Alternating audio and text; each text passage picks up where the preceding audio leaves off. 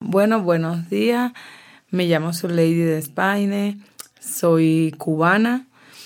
Eh, cubana que fui a Venezuela a trabajar en la misión. De ahí fue mi primera, en mi primera historia de dejar mi familia.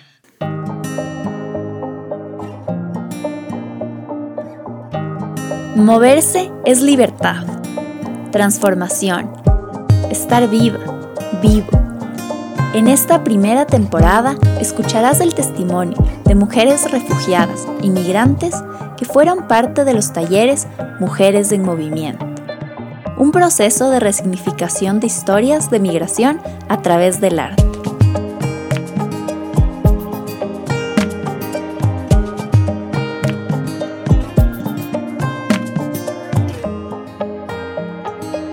Esto es Historias de Mujeres en Movimiento Podcast. Te damos la bienvenida.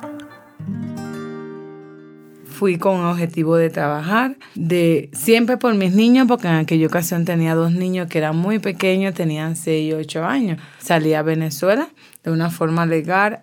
Allí, en ese país, trabajé, me casé y empecé una nueva vida. Ya estando en Venezuela, terminé, cumplí con mi misión bajo adentro, fui a mi país, casada ya con el venezolano, tuve mi primer niño ya con él, porque tenía dos anteriores.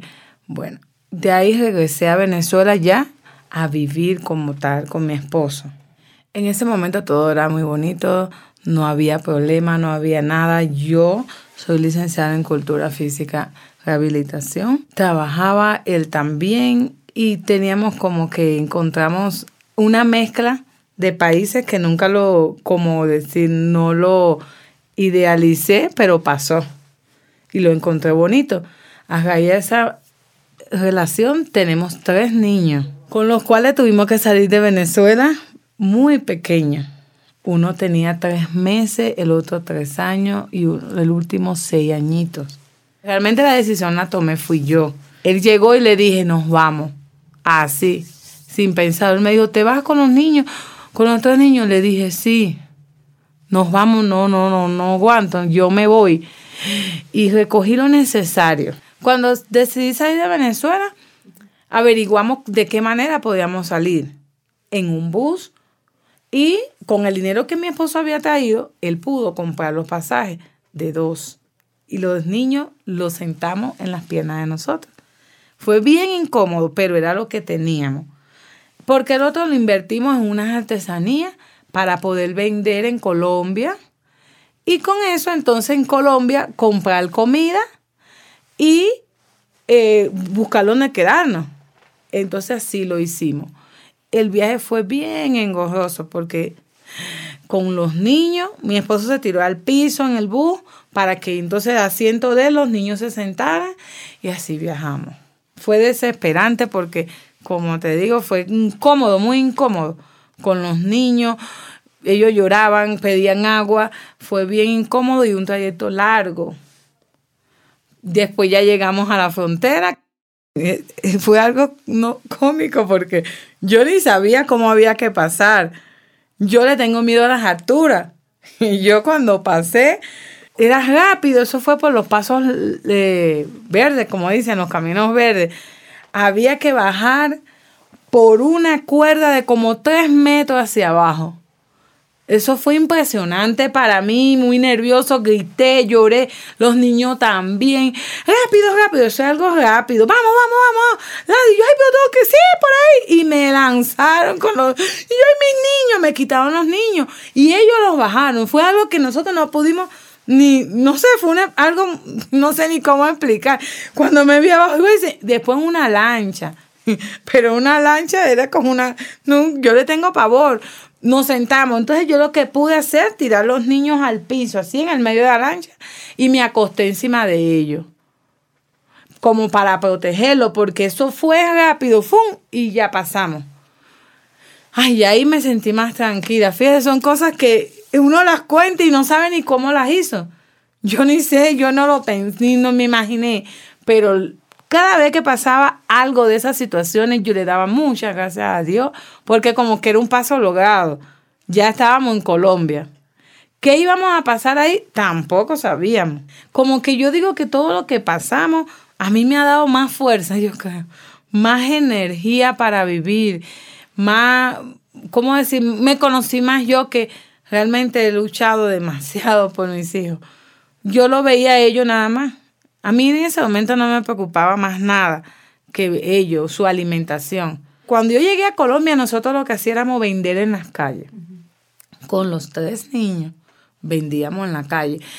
En Venezuela compramos unas artesanías y así hicimos, salimos y vendíamos con los tres niños. Es que en Colombia nos tocó dormir en la calle. Hicimos como una casa de plástico y ahí dormimos. Para ir al baño íbamos al baño de un de un centro comercial. Ese es el baño que teníamos y le a los niños y comíamos y vendíamos y hacíamos hasta que pudiéramos salir adelante. Bueno, ellos, yo digo que mis niños son más que guerreros y vivo orgullosa de ellos, porque a pesar de que son niños, nunca se quejaban ni lloraban y estaban bien. Mientras que estábamos juntos de Colombia, tuvimos tiempo en Colombia. No, ese, la primera vez nos, nos tuvimos unos meses, nos devolvimos a Venezuela porque yo averigüé de la escuela de los niños. Yo tuve una decisión, ¿cómo le digo? Una decisión firme de que no íbamos a volver pero tuve que regresar a los papeles, averigüé, me acuerdo, yo fui antes de mi fin de año. Y en enero comenzaba la escuela, nos devolvimos. En esa ocasión que nos devolvimos, nos regresamos entonces ya, eh, como en, pasamos fin de año en Colombia y nos regresamos en enero. Eh, fuimos en enero y regresamos con, eh, con cinco niños entonces, porque en aquella ocasión me traje a mi hija, que tenía dos niños y pasamos de nuevo por aquella lancha, todo. No le explicamos a ella mucho para que no se impactara. No le explicamos, pero yo le daba mi energía de, que todo iba a estar bien, de que allí podíamos trabajar y comer, alimentarnos a nosotros, todo. Y así fue. Pasamos igualito, ahí sí nos regresamos, más nunca hemos regresado. Ya vamos a cumplir cuatro años de haber salido. En Colombia no nos fue mal. Estuvimos como unos meses en un pueblito, Tame Arauca. Ahí tengo muy buenos recuerdos. Personas maravillosas que nos brindaron una mano. Personas que con nosotros se portaron muy bien. ¿Qué pasa en Colombia? Era algo peligroso. Yo sentía que sí, habíamos logrado como una estabilidad. ¿En qué sentido? En que teníamos alimentación y los niños estudiaron. El, o el niño de, de en ese momento tenía seis años, él empezó la escuela. No tuvo ninguna mala acogida, muy bien recibido fue, pero es peligroso Colombia. Y había muchos, mataban y muchas veces que él iba para la escuela con el papá, allá mi esposo se, no tenía trabajo, pero le voy a ser muy sincero, reciclaba. Eso era lo que hacía, reciclar. Y mucha gente lo criticaron también porque ay, eso es lo que viniste a hacer. Y él siempre decía, yo no vine aquí a robar, yo reciclo y con eso mis hijos comen. Yo tengo tres niños. Y él reciclaba, en su carrito se iba todos los días. ¿Por qué de una vez tuvimos que irnos después? Porque por el peligro. Como que habíamos logrado comida, estabilidad, pero no seguridad. Entonces yo dije, un día él dijo, él fue el primero que se fue a Bogotá. Allá se acercó, conversando con las personas, se acercó a la, institución, la OIM. Ahí encontró la OIM en Bogotá, Colombia. Esa persona también le agradezco y van a estar en mis mejores momentos porque lo ayudaron. Y habían viajes, en ese momento estaban saliendo viajes de Bogotá a Ecuador. Y él se anotó igualito sin saber ni cómo era Ecuador.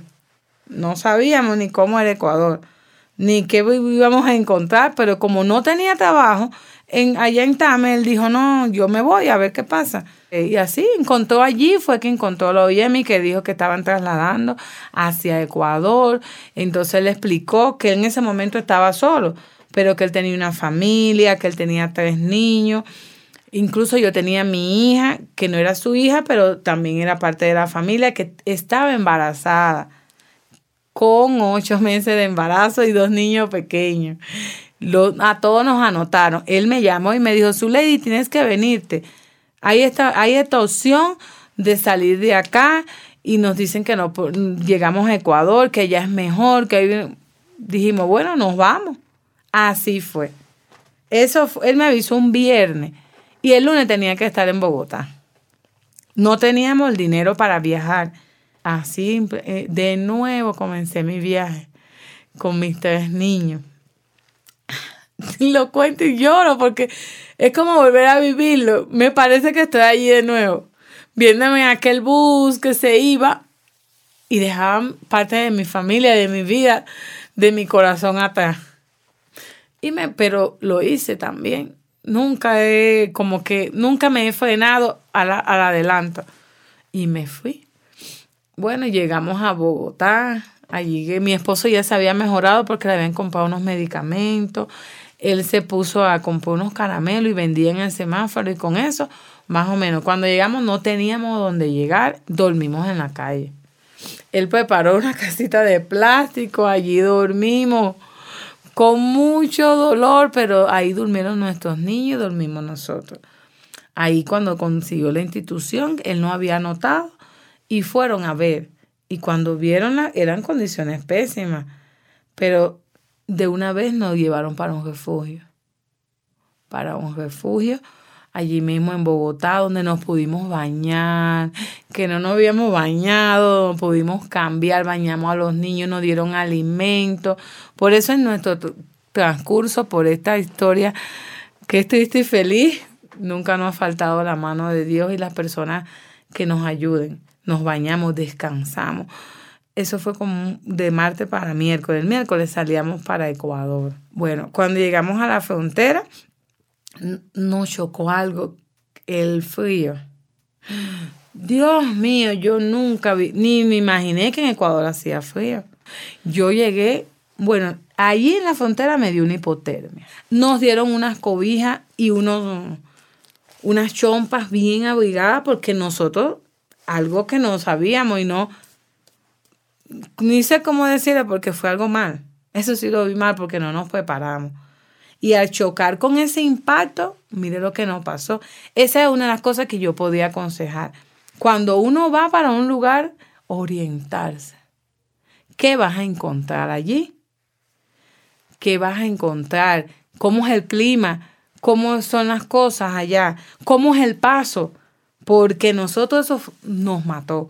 El clima nos chocó y nos mal. A un hospital paramos nos tocó que los niños no sabíamos, los niños también desesperados, lloviendo de paso, sin unos niños se nos hubiesen hasta muerto. Porque como no nos preparamos para eso, lo hicimos sin preparar y esa es una de las cosas que lo tomo de experiencia.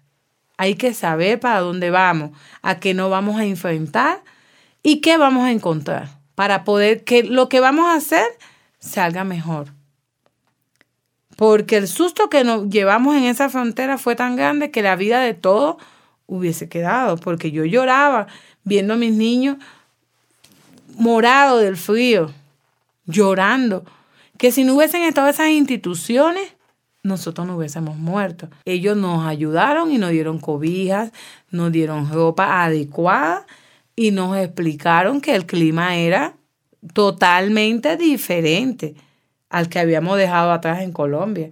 Que no, no, no, ¿dónde van? Nos preguntaron. Nosotros en sí ni conocíamos dónde íbamos. yo sí tenía una amiga acá que me dijo que estaba en Quito. Me dijo, estoy en Quito, su lady. Bueno, acá pueden venir. Y yo dije, ¿para Quito? Ni sabía cómo llegar a Quito. Dije, para Quito. Uno de los lugares más fríos. Fíjense.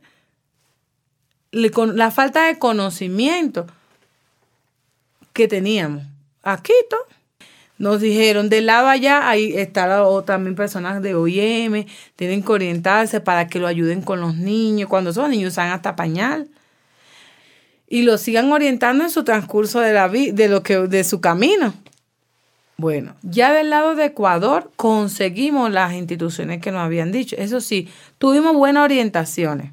En ya en frontera, en frontera si nos orientara, que había unas instituciones que nos podían ayudar, igual que nos habían trasladado hasta, hasta Ipiales, ellos nos podían ubicar y eso. Bueno, allí llegamos ya a Ecuador, nos orientamos dónde eran las casas de salud, las cosas más importantes, qué podíamos trabajar, qué podíamos hacer, cómo nos ubicábamos, nos estabilizamos gracias a todas las orientaciones. Historias de Mujeres en Movimiento nace para visibilizar la resiliencia y fortaleza de mujeres en situación de movilidad humana. El movimiento es un derecho universal. Este es un podcast presentado por Fundación Las Reinas Pepiadas, gracias al apoyo de la Organización Internacional para las Migraciones, OIM, y The State PRM.